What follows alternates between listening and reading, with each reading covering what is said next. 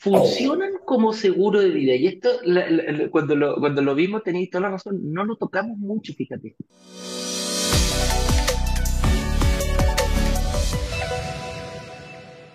Cuando yo compro una, una, propiedad, eh, hay seguros obligatorios en Chile.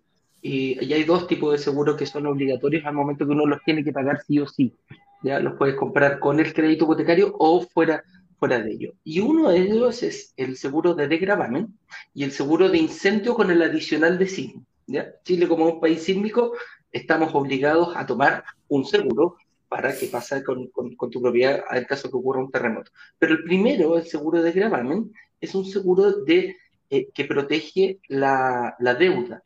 Y, la deuda la, la, la, tomo yo cuando hay un crédito hipotecario, en el momento que, que exista un crédito hipotecario, yo le debo plata al banco. Entonces el banco me dice, ok, tómate un seguro para que en caso de que tú mueras, te, eh, ¿cómo se llama? En caso de que tú mueras, la deuda quede pagada completamente todo lo que haya eh, queda pagado. Entonces, me explico, yo tomo un seguro de vida, pago el 20% de pie durante el periodo de construcción hasta que me en el departamento y el 80% queda cubierto por este seguro. Se da la, se da la, la, vicisitud que por haber ese motivo tú mueras eh, eh, y llevas pagado, no sé, un 10% más, te queda todavía pagar un 70%, en teoría, eso lo tendría que pagar tu heredero, pero con este seguro de gravamen queda la propiedad pagada completamente. Entonces, ¿qué hace la compañía de seguro? Dice, ¿cuánto le debe usted, señor, eh, la, persona que falleció, cuánto le, le debería pagar? Le pregunta a los herederos, obviamente, y el seguro te cubre todo. Entonces, prácticamente, ante una vicisitud, ante una adversidad tan grande como es la muerte del propietario, eh, la propiedad queda pagada y los herederos eh, queda, queda, quedan sin deuda, no se tienen que preocupar de seguir pagando el, dividendo.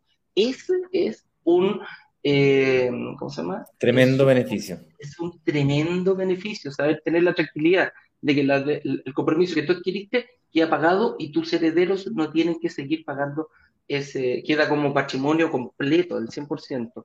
Ya, pues, con este beneficio del seguro de vida, si esa persona, si yo me, aunque tuviese los 100 millones y yo me muero, los 100 millones de pesos quedan para mi hijo, ¿cierto? Correcto. O la plata del banco o la plata de la propiedad. Porque la propiedad es mía, eh, es heredable, que es el otro punto que estábamos viendo a continuación.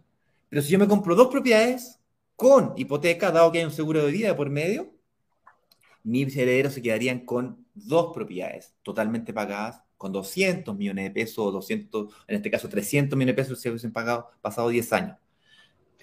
Entonces, eso es, la hace extremadamente potente eh, a este tipo de inversión.